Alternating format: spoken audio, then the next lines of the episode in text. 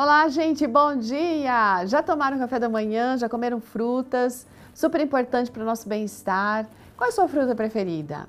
Você sabe que a gente não só pode comer fruto ou frutas, mas a gente também produz frutos? Uhum. A nossa história de hoje foi enviada pela Vilma Raquel Ribeiro Spagnolo. Ela é psicóloga, mestre e doutora em psicologia social e do trabalho e docente da Faculdade Adventista lá da Bahia. Casada há oito anos. Gente, ela ama comer abacate. Olha, eu vou dizer que meu marido também, viu? Quando ela era criança, a sua mãe preparava essa fruta batida com leite no liquidificador e então misturava com os outros ingredientes. Ela e os irmãos se deliciavam muito sempre quando aparecia a estação dessa fruta, né?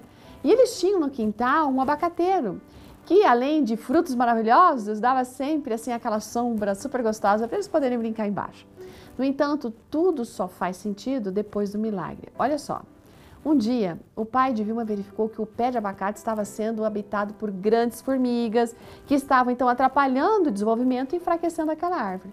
Aí ela decidiu colocar algo que servisse, na verdade ele, o pai dela, decidiu colocar alguma coisa que servisse de veneno para afastar aqueles bichinhos e assim liberar aquele abacateiro.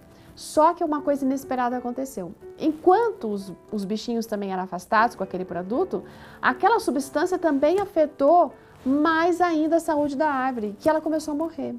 Nossa, todo mundo começou a ficar muito triste com aquela situação. Aí a mãe dela resolveu fazer um pacto com Deus, um acordo com o Senhor. Se aquele pé sobrevivesse e desse fruto, sabe o que ela ia fazer? Ela ia vender os primeiros frutos daquela temporada e ia doar tudo que ela conseguisse daquela temporada em oferta para Deus. Gente, o milagre aconteceu de verdade. O abacateiro gradualmente passou a se recuperar e na estação certa ele forneceu os melhores e maiores abacates como nunca antes. é demais, né? eram enormes e tinham um sabor magnífico, considerados assim frutas excelentes pelos compradores. Bom, além da excelente lição de confiança no poder de Deus, de que quando a gente é fiel, ele também é fiel, uma outra aplicação interessante que ela coloca aqui nessa história é que, assim como as formigas do abacateiro, o pecado, sabe? Ele vem para nos desanimar, fazer a gente cair e até perecer.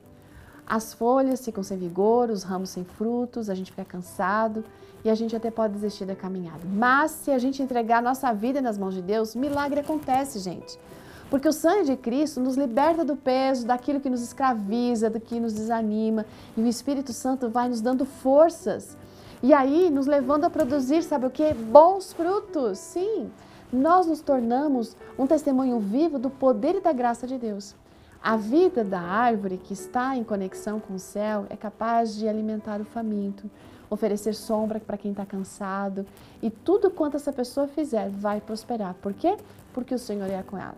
Produzir bons frutos não está na gente, não, porque a gente tem a tendência para fazer coisas erradas. Mas a gente pode conseguir sim, pela essa conexão direta com o Espírito Santo. Então, vamos produzir bons frutos hoje? Mas para isso, vamos nos conectar, vamos seguir, obedecer à voz do Espírito Santo. Então fique com o texto de é, Salmos capítulo, Salmo capítulo 1, verso 3. Se assim fizermos, seremos como uma árvore plantada à beira de correntes, que dá fruto no tempo certo, e as folhas não murcham, e tudo aquilo que a gente fizer, vamos prosperar. Que maravilha, hein? Ótimo dia, até amanhã. Tchau!